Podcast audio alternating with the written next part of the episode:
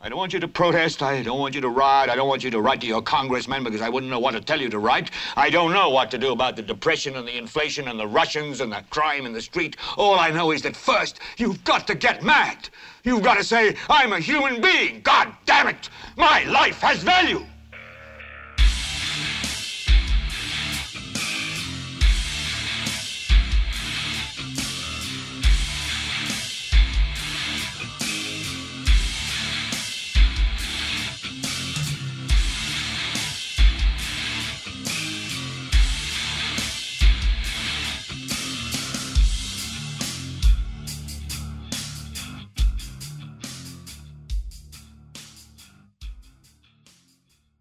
Esto es GLBT para Leviatán Podcast. Yo soy Carlos Rodríguez Duzán. ¿Cómo está, gente? Una semana más. No me brinqué esta semana. Tenía todas las ganas del mundo porque han habido varias emergencias en el trabajo, pero hay que sacar el rato. Eh, bueno, esta semana les quiero hablar de los debates presidenciales que acaban de pasar esta semana. Tres debates eh, tratando de reunir a los veintipico candidatos presidenciales que tenemos aquí en Costa Rica para los que nos están escuchando afuera. Tenemos demasiados candidatos más bien en esta ocasión. Pero todo pinta que se va, se va a poner bonito. Lo que pasa es que estos primeros debates siento yo que han servido para primero conocer quién carajos está de candidato, porque son tantos que la mayoría de gente creo que nunca los ha visto en vivo y en estos debates por lo menos nos podemos ver las caras. Y yo tengo una teoría que es que la mayoría de gente eh, no vota por planes políticos, sino que vota por... Vota con el hígado. Vota en contra o vota por una esperanza que ni siquiera una ideología, sino la promesa de algo mejor que sienten em, puede traer consigo un candidato. Sería ideal, obviamente, que todos leyéramos los planes de gobierno y lo analizáramos y luego viéramos, porque el plan de gobierno puede ser muy bonito, pero si es demasiado bonito y pinta demasiado volado y no existe un plan, digamos, definido de cómo alcanzar esas metas, entonces puede ser un plan muy lindo, pero obviamente imposible de realizar, ¿verdad? O sea, yo siento que todo tiene que tener, todo tiene que estar dentro de un marco, dentro del marco de una realidad que se pueda alcanzar por lo menos. Em, pero bueno, antes de entrar a los debates, no, o sea, son tres debates y creo que cada uno dura más de dos horas. Estamos hablando de más de seis horas y media, siete horas casi. Voy a hacerles un par de, un resumencito rápido de cuáles fueron los que me llamaron más la atención en estos debates. Y luego les quería hablar si los debates importan. Como les digo, tal vez en este caso de estos primeros tres debates, en nuestro contexto sí importen porque dan a conocer a los candidatos. Sin embargo, la idea de los debates es para que ayuden a la gente a escoger el candidato por el cual quieran votar. Esa es la idea. Aunque últimamente, y por, por, razones comprensibles también, los medios se han alejado mucho de debates abiertos en los cuales los candidatos simplemente se pueden arriar unos contra otros porque terminan siendo cosas completamente descontroladas, ¿verdad? Entonces por eso entiendo que el formato se convierte en algo, hacemos una pregunta, todos lo tienen que contestar, tienen un periodo de tiempo, se acaba y no está muchísimo más abierto. Sin embargo, estos primeros tres debates siento que mantuvieron muy bien los tiempos y todo, pero no lograron plantear preguntas definitivas y claras, sino que las dejaron muy abiertas a los candidatos. O sea, no hubieron preguntas como usted está a favor de la vacuna obligatoria, sí o no. Eh, usted está a favor de ponerle más impuestos a las zonas francas, sí o no. O sea, no hubo preguntas de sí o no, que a veces pueden ser, eh, digamos que infantiles, eh, reducir mucho la ideología de un candidato, lo entiendo. Pero a veces se necesita tener un punto de partida, digamos que bastante simplístico, para poder de ahí ir elaborando como que no hubo nada de esto. Uno, salió con que todos, todos sonaron muy razonables, a pesar, aparte de un par que obviamente no sonaron para nada razonables. Pero bueno, y, también les voy a hablar sobre un par de estudios que hicieron en Estados Unidos sobre eso, sobre la importancia de los debates presidenciales. Hay que tomar en cuenta, obviamente, que estamos hablando que eh, son escenarios muy diferentes, pero que la información nos puede servir de estos estudios. Bueno, antes de eso, Empezamos con la clásica. Quería, uno, recomendarles para esta semana que escuchen Samael Solar Soul. Samael es una banda suiza. El disco es Solar Soul, lanzado en el 2007. Un discazo. Es metal industrial alternativo bastante bueno. Este disco en específico eh, es excelente, no solamente musicalmente, sino que tiene, se atreven, tienen la valentía de tener un mensaje social, un mensaje político, un mensaje antiguerra.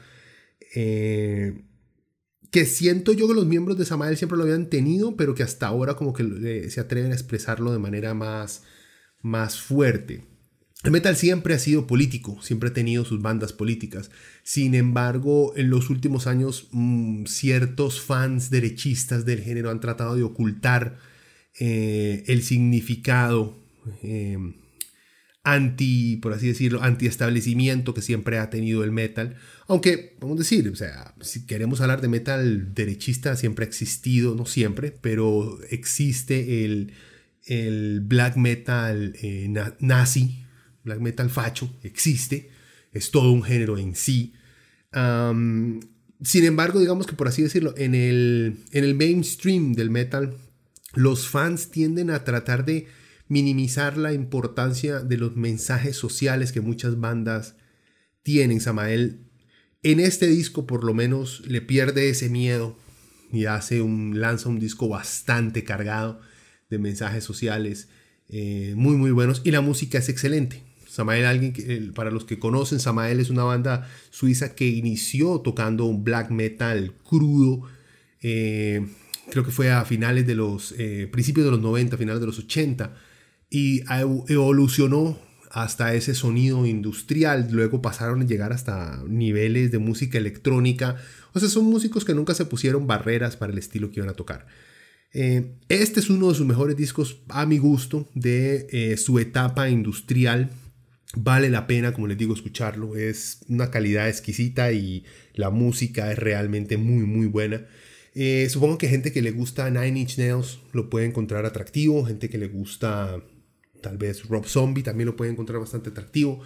Eh, un Static X después de su primer disco, por lo menos en su primer disco, es un estilo de, de metal industrial muy bueno.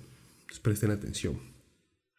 Y por último, contarles que esta semana me vi eh, la última, o la, última película de James Bond con Daniel Craig, No Time to Die. No se las voy a arruinar porque es larguísima. Eh, en general, es decente, es, una, es una película competentemente hecha.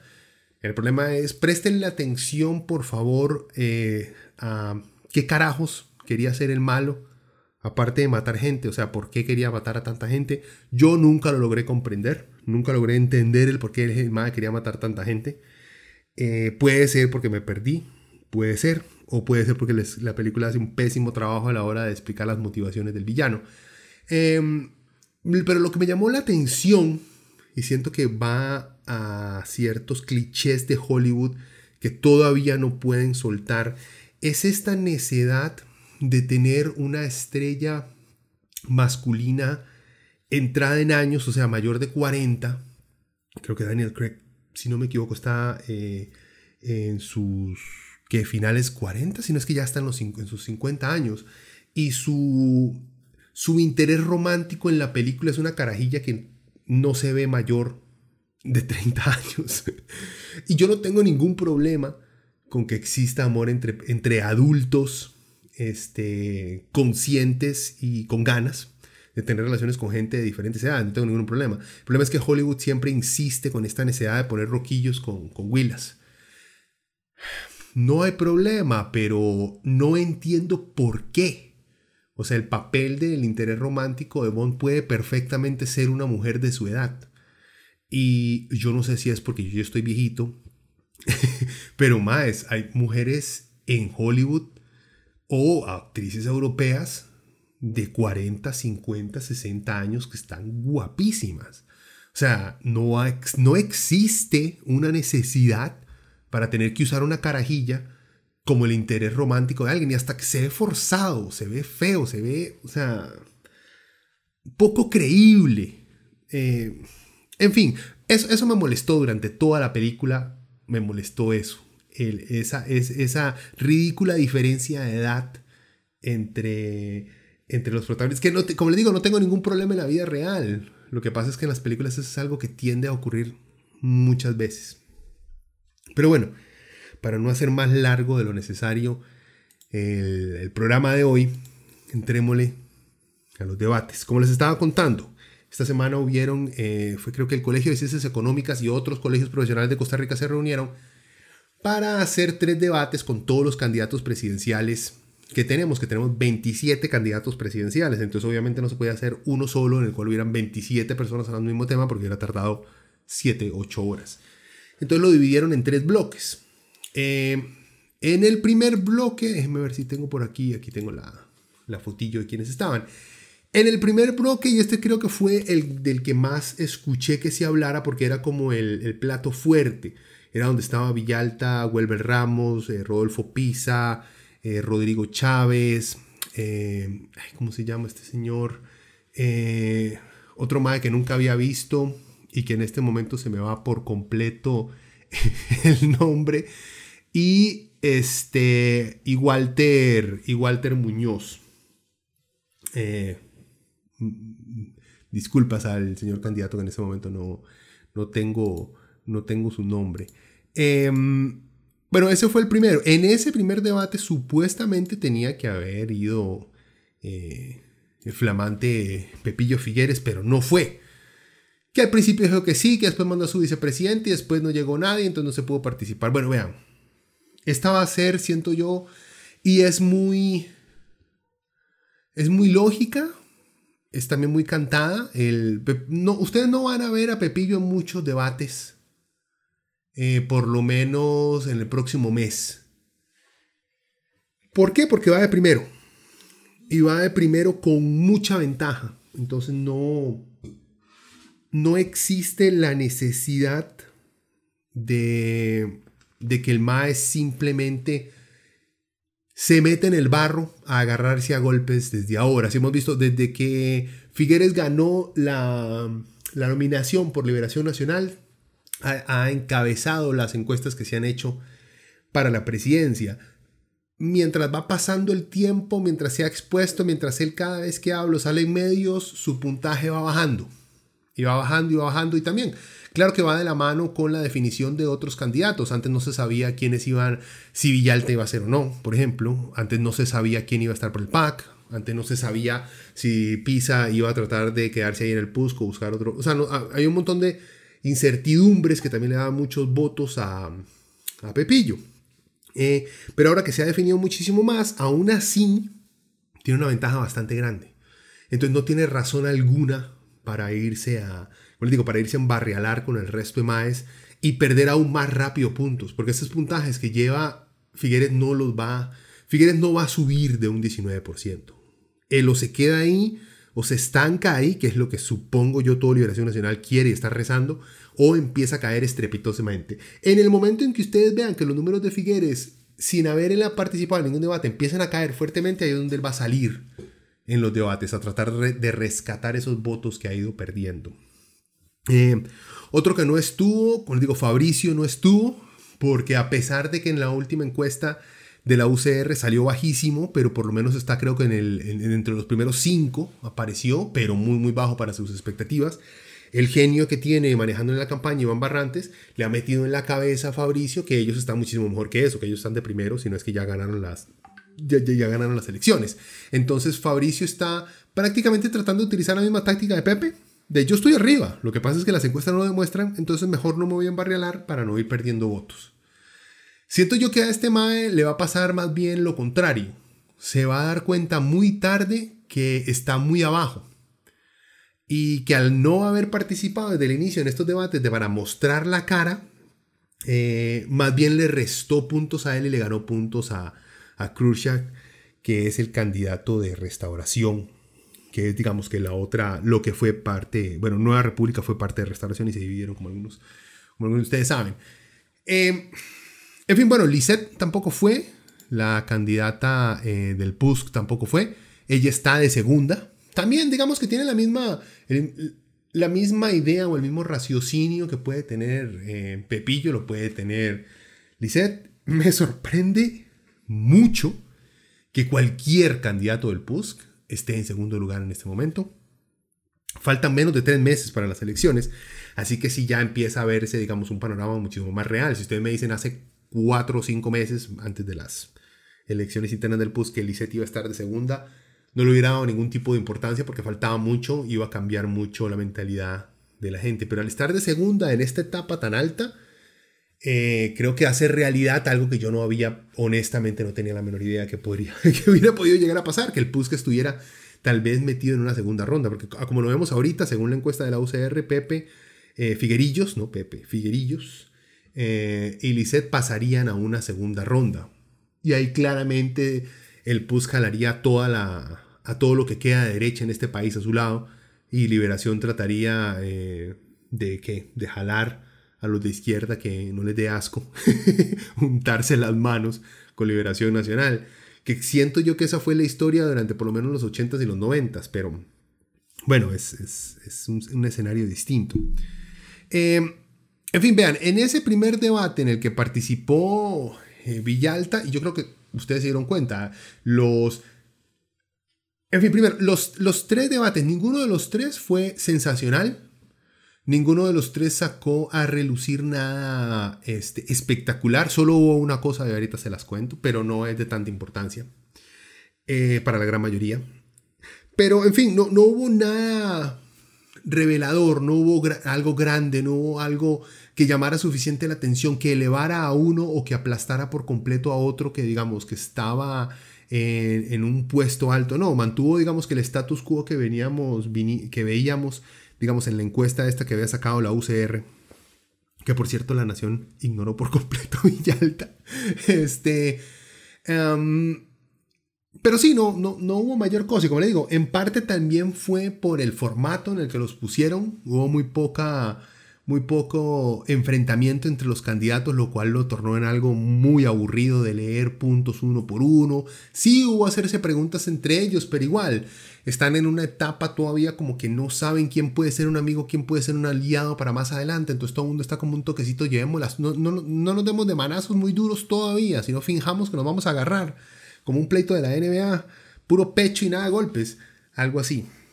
Este, sin embargo, obviamente, como a mí siempre me ha gustado Villalta, me gusta la manera del MAE de, de presentar las cosas. Sin embargo, y hay que aceptarlo, Villalta no tiene esta presencia de liderazgo tradicional que uno puede ver como, digamos, un carisma que lo desmarca a los demás, no la tiene. Tiene más aires, este, más aires de sociólogo explicándole a uno en buen plan porque hay que hacer las cosas de buena manera. Pero no lo hizo mal, digamos, fue Villalta. Tal vez le hizo falta eh, hablar, no directamente, pero hablar un poquito más del trabajo que ha realizado en la Asamblea Legislativa, que ha sido bastante bueno. Le faltó mucho sacar eso.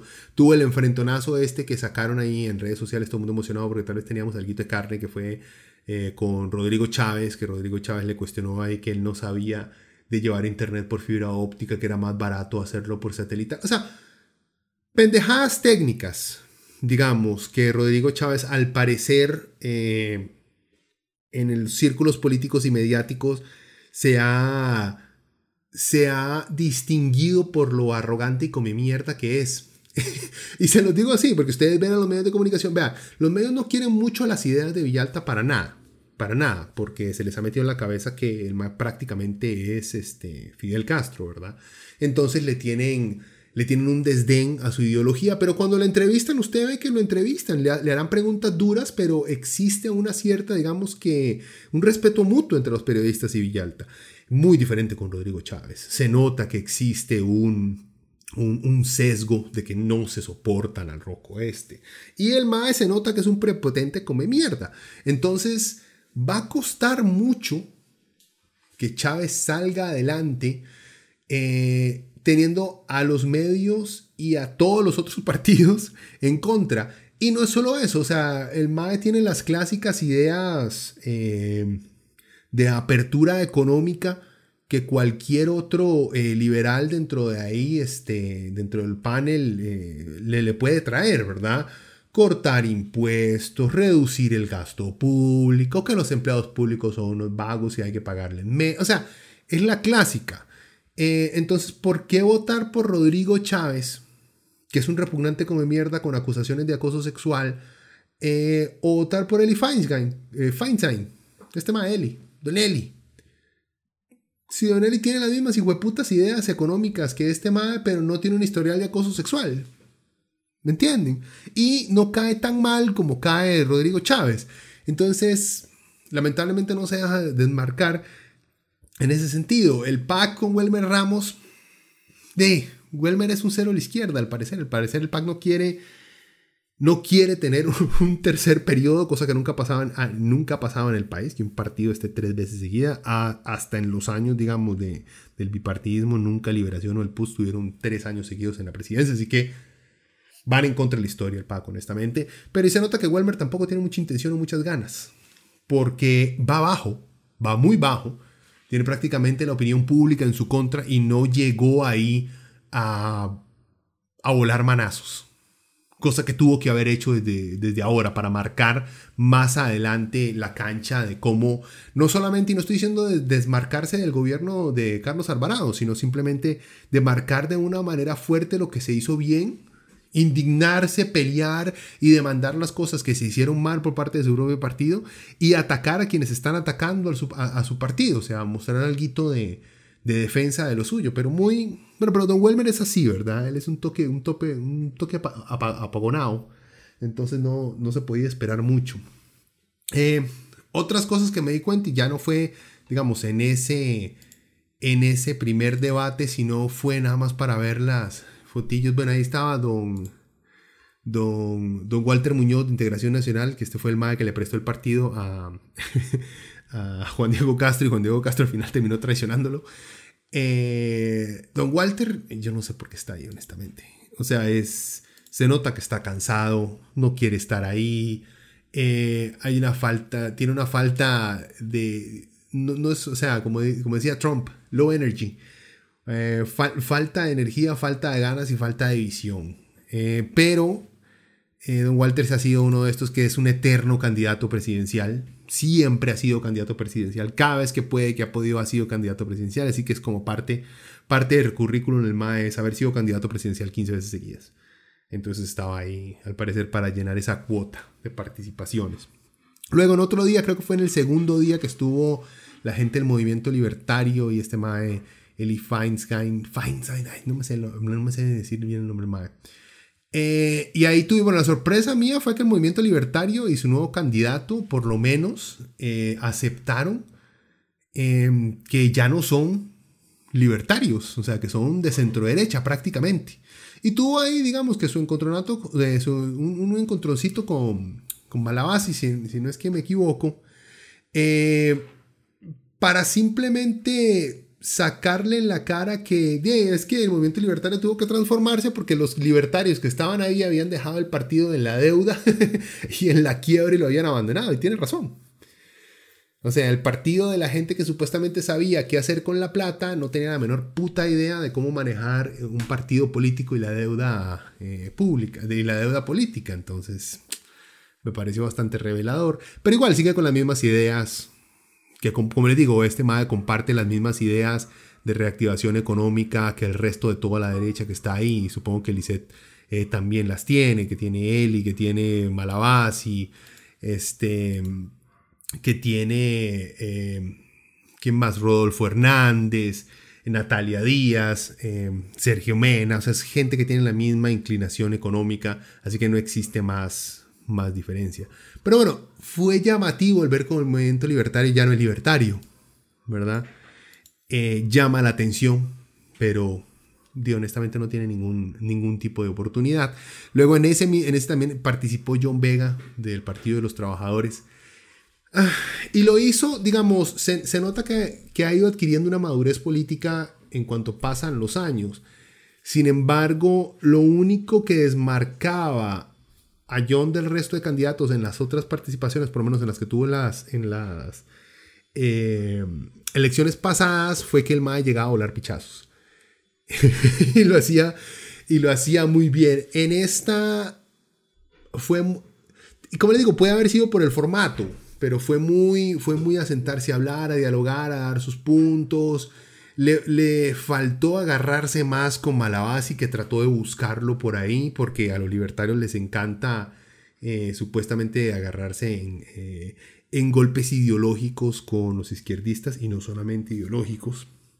La historia, si la historia tiene algo que decir, pero le faltó, le faltó buscar, buscar a Malabasi, buscar a Rodolfo Hernández, a Natalia Díaz, a Sergio Mena, sacarle su xenofobia, le buscó golpear a los que ideológicamente están completamente en contra de su visión de un país y de justicia.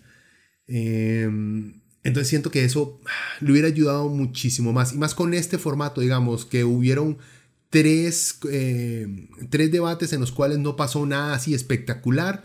Que John Vega hubiera llegado a volar mecos hubiera sido bastante, hubiera sido bastante llamativo y tal vez hubiera llamado más a que la audiencia quisiera volver a verlo en otra, en otra instancia, pero no, bueno, lamentablemente no se dio. En ese también tenemos, ah, bueno, está el más del sombrero. Oscar mm, Campos de Encuentro Nacional. Eh, el señor no sabe nada de nada, pero se ve que es muy buena persona. Eh, es otro de estos candidatos que si sorprenden, bueno, sorprenden y la gente empieza a votar por él, perfecto, pues podemos empezar a tomar en serio. Pero en ese debate, mm, igual, no, mostró absolutamente nada más que eh, la iniciativa de querer estar ahí.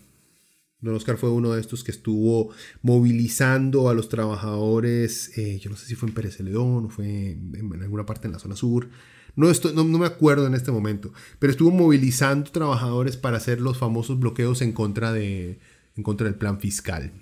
Digamos que ese fue su, su punto más visible. Yo creo que la, él fue diputado en algún momento en la historia.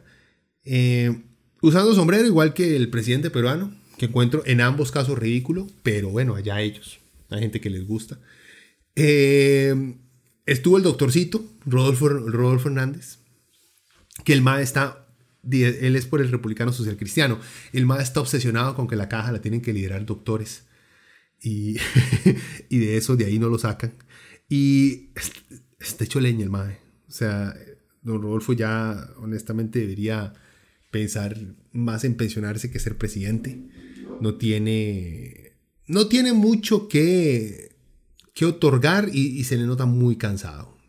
Y este debate no, no, lo, no, lo demarcó o no lo sacó en absolutamente para nada a relucir.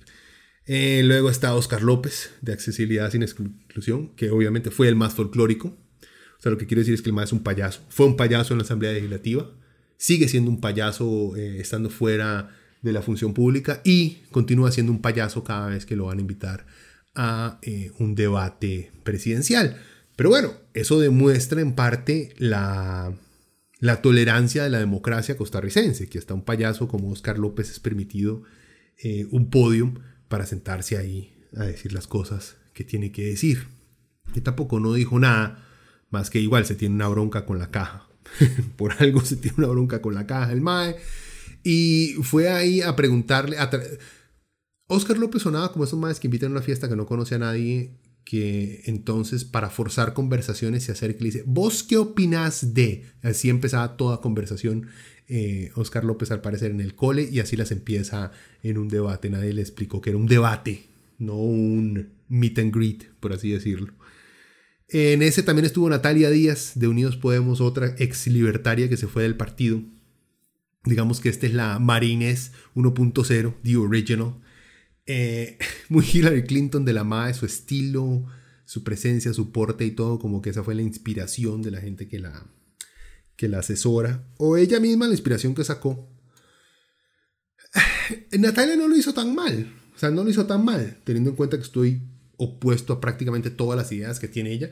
Pero no, no, no lo presentó tan mal. O sea, se le puede tomar en serio, por lo menos, algo que yo no hacía y que la gran mayoría de ticos no hicieron nunca cuando estuvo en la Asamblea Legislativa. Ahora se nota un poquito más madura eh, y se siente un poquito más amenazante, me refiero a, sus posibilidades políticas más adelante. Se ve un poco más amenazante por esa madurez que se le nota que ya ha ido agarrando algo que una marinés todavía no ha, no ha logrado comprender.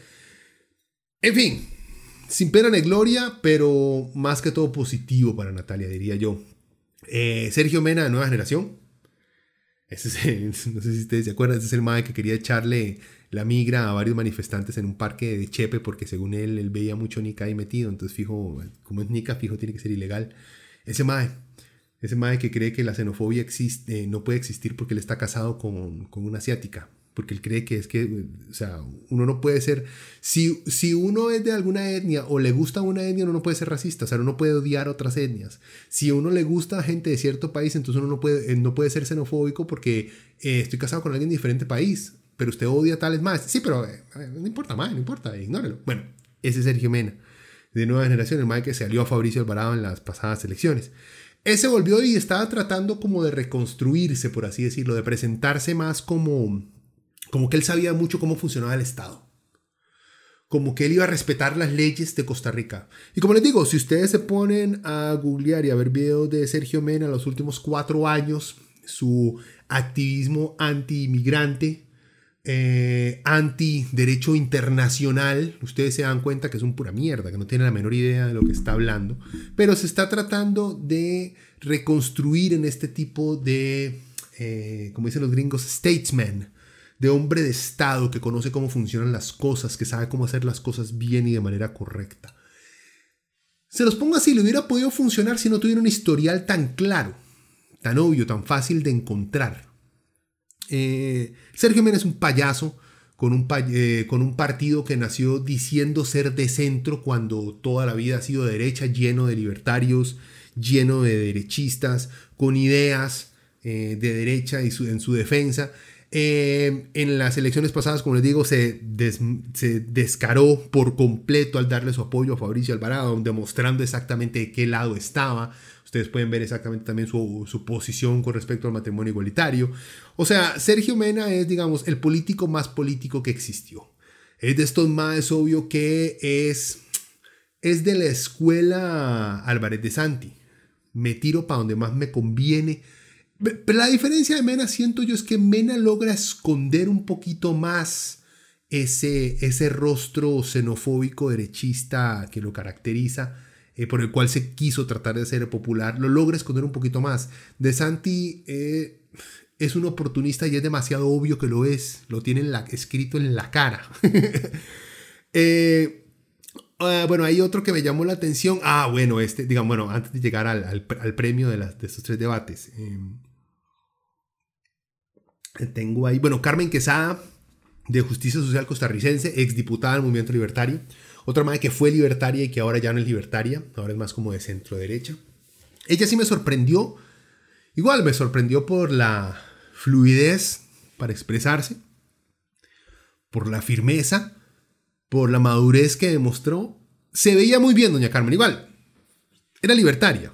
Creo que terminó los últimos días peleada con todo el movimiento libertario por varias políticas o cosas que ella apoyó, que en esa época el dueño del partido, Otto Guevara, eh, no quería que tuviera ningún tipo de independencia de sus diputados y al parecer por eso fue que se fue de la agrupación. Pero, bueno, de haber pasado de un movimiento libertario al cual se oponía, digamos, a la existencia en sí del Estado de los impuestos, ahora eh, presentarse como una política muchísimo más racional y más conciliatoria, o sea, sorprende, es una muy buena presentación, pero ese pasado de haber estado con el movimiento libertario y con Otto Guevara, le pintan también un oportunismo bastante fuerte, por así decirlo. Pero sí sorprendió, o sea, se vio muy bien, doña Carmen salió muy bien, muy bien librada. Eh, me di cuenta que había otro socialista, digamos, socialista rojo, rojo, rojo, rojo, eh, Martín Chinchilla, Pueblo Unido, y ahí estuvo dando, digamos que tocando los mismos puntos que había tocado John Vega en el, en el debate eh, pasado. Hubiera sido interesante haber puesto a los dos izquierdistas en el mismo panel para hacerse preguntas entre ellos, aunque los que saben algo de la izquierda somos facilísimos. Yo, yo me catalogo dentro de la izquierda aunque no pertenezco a ningún partido, pero es facilísimo poner un par de izquierdistas dentro de un cuarto para que se agarren a pichazos de una manera increíble por una pendejada o por alguna prueba de puridad de quién es más izquierdoso que el otro. Eso es muy, es bastante común. Pero era así entretenido. Eh, ¿Qué se sabe de Pueblo Unido? Lo único es que uno de sus candidatos a diputado como que estuvo apoyando ahí las elecciones en Nicaragua y a Ortega. Que sí, es una pelada de culo. O sea, pero no vamos a, digamos, a echar la culpa al candidato presidencial por algo que un diputado dijo. O sea, seamos más serios. Y lo, lo mismo lo diría si fuera alguien de liberación que dijo alguna brutalidad, echar la culpa a Pepillo. Y más, o sea, es que no se puede controlar todo también, ¿verdad? Seamos serios. Igual no creo que tenga Siento yo que tiene muchísimas más posibilidades John Vega de obtener por lo menos un diputado en esta ocasión que eh, Pueblo Unido. Pero es bueno ver que existen más opciones por lo menos. Que se están presentando más opciones de, izquierda o por lo menos de izquierda real en papel, ¿verdad? Habría otra, otra cosa ya ponernos en el poder a ver honestamente qué hacen. Eh, medio playada con Marisela Morales de Unión Costarricense Democrática. La señora se la pasó leyendo las propuestas eh, tenía como dos puntos en los cuales estaba obsesionada y que se había aprendido muy bien, que la bolsa de empleos y la devaluación del dólar. Eh, pero como que no sabía muy bien dónde estaba. Y sí, me da playa. Esa, con vergüenza ajena, cringe. Doña Marisela. Em, pero sí, bueno. ¿Cuál fue el, digamos, el, el, el, manjar de los debates? Fue Roland, Roland Jiménez de Movimiento Social Demócrata Costarricense. Vean, si los antivacunas de este país necesitaban un líder, lo encontraron en este MAE, que no me sorprendería que fuera parte de ese movimiento. El MAE tocó todos los puntos que los antivacunas, que por cierto odian que le digan antivacunas, entonces repítanse una y otra vez. Tocó todos los puntos que los antivacunas han tocado, que todos, digamos, es de estos maes que se la pasó durante el debate tirando pura carnita roja eh, para sus fans, que también son fans de aquel mae de cual pandemia, y fijo también audiencia del programa este de El Periodista en la hora de Juanito Mora. Eh, ese es el público, ese es el público de Roland Jiménez. Salió de ahí, para el parecer se informa por esos medios también, que son, son un mal chiste fascista, pero son un chiste. Vale la pena verlos, pero es, o sea, bueno, el MAE tocó los puntos que se tocan dentro de, dentro de todo el movimiento antivacunas, que la restricción vehicular es una estupidez, eh, porque a uno los dejan andar en bus y a los de carro eh, y a los de carro no, que la restricción viola los derechos humanos internacionales, que la vacuna es una sustancia experimental, que el gobierno del PAC es, es una dictadura. O sea, puras estupideces, digamos, volvemos a lo mismo. La estupidez de los antivacunas en este país está basado en quejas reales. Las quejas del el desastre económico del cual el PAC no ha logrado manejar es cierto, existe una queja y una crítica del PAC no haber podido manejar esto. Sin embargo, la excusa que tiene el PAC y que han tenido muchos países alrededor del mundo es que esta es la primera vez que pasa algo así. Y le pasa algo así a un gobierno neoliberal que no tiene y no es capaz y no tiene los huevos de plantear ningún tipo de solución este, inclinada a hacer pagar a los ricos más, eh, sino a buscar maneras creativas de no cogerse tanto a los pobres. Entonces también no le podemos pedir, como dicen mamá, peras al olmo, ¿verdad? Eh, el PAC no iba a poder darnos soluciones verdaderamente beneficiosas para la mayoría de la sociedad, siendo un partido que defiende la existencia de zonas francas. O sea, Gente, no, no iba a poder pasar. Dentro de su limitado, eh, limitada visión económica del mundo, el PAC eh, se la jugó porque lo único inteligente que pudo hacer fue darle las llaves del país prácticamente al, al, Ministerio de Salud. Cosa que la gente aquí está llorando porque al parecer todos somos microbiólogos y todos sabemos de pandemias, ¿verdad? Pero lo hicieron bien que hay un par de, digamos, de medidas que se pueden, eh, que pueden haber sido exageradas o mal planteadas. Sí, sí, errores se tienen que haber cometido, o sea, eso es normal. Bueno, Ronald Jiménez fue mm, bello, hasta en algún momento llamó creo que el código QR, QR este, como ese método nazi de marcar a la gente. O sea, son esas cosas que lo hacen ver a uno, porque este madre, Ronald Jiménez, este madre fue, este, eh, es médico, y fue director, creo yo, del Colegio de Médicos de este país, ¿verdad? Para que vean que uno con un título puede ser un completo estúpido y un lunático, ¿verdad? O sea, está, la prueba estaba ahí.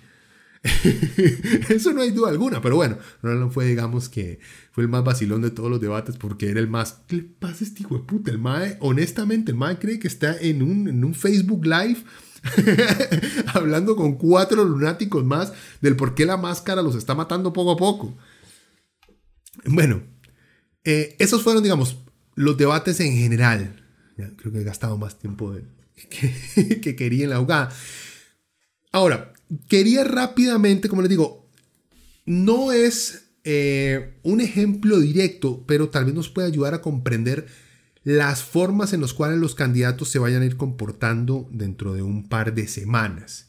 Y es porque yo me empecé a preguntar lo mismo, si los debates importan, si este tipo de actividades tienen algo de eh, impacto en los votantes. Como les digo, en este sentido no incluiría estos tres debates dentro de lo que les voy a leer de estos estudios, porque siento que estos tres eh, debates tienen una meta específica y es dar a conocer los candidatos a la gente. No que la gente escoja uno, sino que la gente se dé cuenta de la gran cantidad de opciones, por así decirlo, que existen. Entonces siento que tiene una meta muy clara. Sin embargo, ya cuando veamos que uno, uno y otro de estos ya se empiecen a, aliar con otro, empiecen a salirse, porque ya o no les da la plata, o se dan cuenta que es imposible, aunque sea salir de diputados, y empiecen a, a minimizarse, que esperemos sea así, para que se haga también más sencillo a la hora de la gente poder analizar los planes de gobierno, que Dios, es, que Dios nos escuche y ojalá la gente los, leyera para escoger el candidato que van a votar irán minimizando, por así decirlo, las opciones. Pero bueno, para ese entonces, cuando tengamos menos, entonces ya ahí sí nos podemos hacer esta pregunta, que es, ¿los debates importan? Entonces, bueno, según un artículo que me encontré en fastcompany.com sobre los debates en Estados Unidos, nos dice que las encuestas anteriores, estamos hablando de un artículo del 2020, dice que las en, en encuestas anteriores han encontrado que la mayoría de los votantes encuentran los debates al menos algo útiles para ayudarlos a decidir por qué candidatos votar.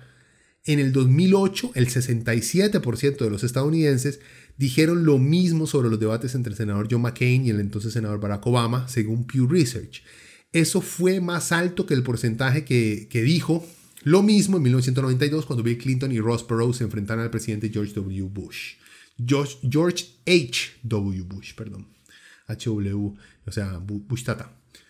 Pero, ¿qué dice este estudio que se menciona en Fast Company? Dice, los debates tienen un efecto insignificante en la elección de los candidatos según una nueva investigación de Harvard Business School.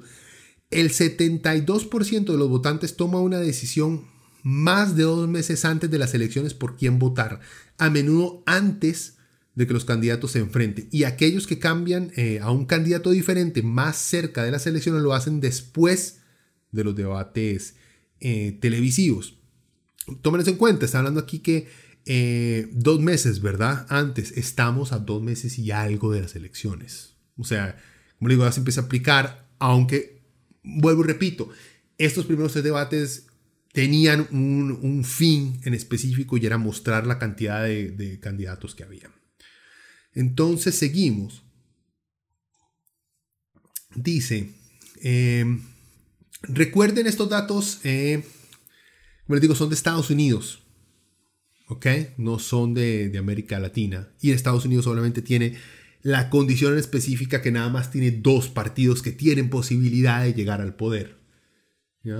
Prácticamente un oligopolio de, de, la democracia se tienen los gringos. El bipartidismo que teníamos nosotros acá. Eh, ok, seguimos. Dice, existe la percepción de que los debates son una gran herramienta democrática donde los votantes pueden averiguar qué representan los candidatos y qué tan buenos son en realidad, dice Vincent Post, profesor asistente de Administración de Empresas. Pero encontramos que los debates no tienen ningún efecto en ningún grupo de votantes. Eh, otra vez para que recuerden, las elecciones generales en Costa Rica son el 6 de febrero, o sea, estamos un poco más de dos meses. Eh, quienes realizaron este estudio extrajeron encuestas de votantes antes y después de las elecciones de 61 elecciones en nueve países, incluidos Estados Unidos, Reino Unido, Alemania y Canadá. Entre los 172 mil encuestados en el estudio, casi el 80% había visto un debate. El equipo comparó las intenciones de voto en la encuesta preelectoral con los votos reales informados en la encuesta, en la encuesta perdón, post-electoral. Eso permitió al equipo determinar exactamente cuándo un votante se decidió por un candidato antes o después de un debate, sin tener que depender de la memoria de los votantes. Entonces, para ver los puntos más claros que encontraron eh, estos investigadores, fue que una gran parte de los votantes, como les digo, cambia de opinión durante la campaña. O sea, durante la campaña política, durante el periodo de campaña abierta entre candidatos, ahí es donde la gente cambia de opinión de un candidato a otro. También, los votantes que cambiaron de candidato no cambiaron sus preferencias de política. O sea, por ejemplo, eh, que un libertario cambiara de, no sé, Federico Malabasi a Eli Feinsgan es posible, pero que esa gente, alguien quiera votar por Malabasi después, durante la campaña, cambia a Villalta es muy, muy poco eh, probable. Luego también encontraron que los debates no cambiaron los resultados de las elecciones, o sea, los debates televisivos de alto perfil no aumentaron la fracción de votantes que se había decidido por un candidato ni el porcentaje de voto de los candidatos. Esto sugiere que los votantes que cambiaron a otro candidato están influenciados por otro tipo de información como la cobertura de los medios de la campaña o las discusiones personales. Por eso, o sea, que la encuesta va, que Villalta va para arriba, este, un debate va a costar mucho que cambie eso. Lo que sí va a cambiar eso es si se cubre mucho a Villalta. Por algo la nación no cubre a Villalta. ¿Ya? Ok cualquiera, poniendo de Villalta como un ejemplo. Eh, otro punto dice, los debates no lograron persuadir ni siquiera a los votantes jóvenes y menos educados. Aquí uno podría esperar que los debates atraigan más a los votantes jóvenes y a las personas menos educadas o que tienen menos información preexistente, o sea, antes de los debates, ya sea que vean los debates directamente o los escuchen eh, o se los cuenten, digamos, por amigos o medios de comunicación, pero no hacen eso los debates. O sea, no le llegan ni a los jóvenes ni a la gente menos, educada. Eh, por algo, digamos que el, el, el, abstencionismo perdón, de los jóvenes es tan alto, no solamente en Costa Rica, en América Latina, sino también en Estados Unidos, ¿verdad? Yo creo que este es el único tipo de abstencionismo que le gusta a los jóvenes, Fabri. No creo que el otro tipo de abstencionismo sí les cuadre. En el 2018, por ejemplo, hubo un 33% de abstencionismo para votar por presidente aquí en Costa Rica. 33% es alto ha ido aumentando, era muchísimo más bajo antes. Eh, en ese mismo estudio señalan que la mejor manera de ganarse a la gente, de ganar votantes, es en la calle, con gente de la comunidad que les hable sobre el candidato, que se muevan, que toquen puertas, que repartan panfletos, que hablen con los vecinos, que hablen con la gente. Esa es, al parecer, la mejor forma de ganarse nuevos, este, nuevos votantes. Bueno, en fin. Eh, hemos llegado hasta aquí nada más como, como rápida conclusión. Yo, yo he venido haciendo predicciones como si esto se tratara de un juego cuando no lo es, de quién iba a llegar por lo menos a segunda ronda. Y después de ver los debates, como les digo, no, no dicen nada, pero ¿quién vería yo que de todos estos debates se haya visto mejor parado y pueda tal vez levantar un poquito ahora que la gente sabe que existe. Como les digo, puede ser que a una Carmen Quesada. Puede ser que Malabasi levante un poquito también, porque la gente tal vez creía que estaba muerto, pero no lo está.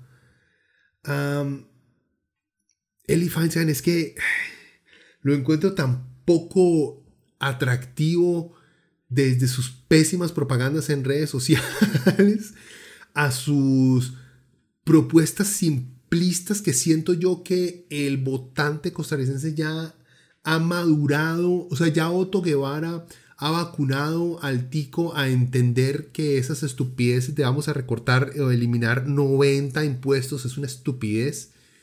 Em, y no es una persona para nada que sepa presentar bien su visión de enfrentar, digamos, la, los, los, para, para él y los problemas del país es que la manera tradicional de hacer negocios no se ha hecho bien y que a los ricos no se les ha tratado mejor. Ya no hay ningún tipo de compasión dentro de su, dentro de su plan de gobierno o su discurso eh, público, por lo cual siento que carajillos pipis de Barrio Escalante van a votar por el MAE porque les encantan sus ideas económicas y porque es economista y seguramente es un genio y leyó este, todos los economistas de la escuela de Chicago. Pero el resto de la gente normal no tiene ningún tipo de conexión con el MAE. Entonces no creo que vaya a lograr subir nada. El PAC siento yo que ha demostrado que va, o sea, va para abajo. Si Wilmer Ramos se mantiene con el mismo que 3%, 2% sería un milagro. No creo que vaya a subir más. Pepillo va a ir bajando, va a seguir bajando. Este, hasta el punto que entre en pánico y le toca empezar a aparecernos hasta en la sopa porque se ha dado cuenta que ya llegó un 10%. Eh, Lisette es, como les digo, la más emblemática para mí. Un estado en este país al cual yo no creía poder volver a ver que un candidato del PUS tuviera una oportunidad de estar tan alto. Al parecer, Lisset lo ha logrado. lo cual, digamos, di, mal, mal, malinterpreté las intenciones del votante eh, mariachi al no querer a alguien tan desagradable como, como Pedro Muñoz y haber puesto una figura como Lisset Creo yo que a pesar de que Juan Carlos y algo la odia porque cree que es un idiota, eso lo dijo el mano yo, eh, va a tener chance. Y me, me, agrada la idea que Lisset tenga chance por eso mismo, porque le va a callar la jeta a niñitos genios como Juan Carlos Hidalgo o al huevón de Pedro, de Pedro Muñoz. Entonces, por eso me llama mucho la atención, pero no creo que Lisset pueda presentar absolutamente nada positivo, progresista para que este país salga adelante del hueco donde está. En fin, y Villalta no lo veo con muchas ganas de, de agarrarse a golpes para escalar lo que le queda de, de, montaña. Entonces, si en este momento me pusieran a decir quiénes van a ir en la segunda ronda, tengo pésimas noticias, gente. En segunda ronda, al parecer, va a estar Figueres y Lisset. Eh, me digo, Fabricio está viviendo en un mundo de fantasía en el cual él cree que él ya es presidente. Y siento yo que está siendo muy mal asesorado y le va a agarrar tarde. Le va a agarrar muy tarde. Y bueno, ganancia nuestra, ¿verdad?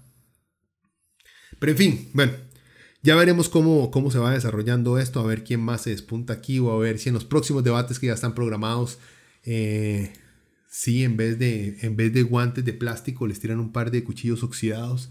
A ver, a ver qué tal se dan estos más.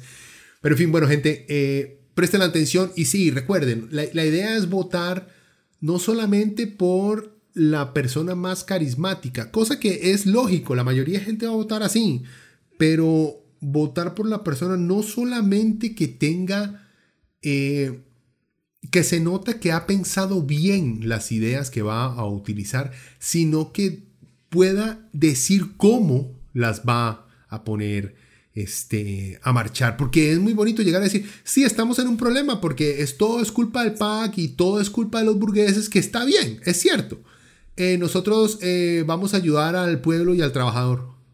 Ok, gracias, madre. ¿Cómo? ¿Cómo? Eso es muy importante.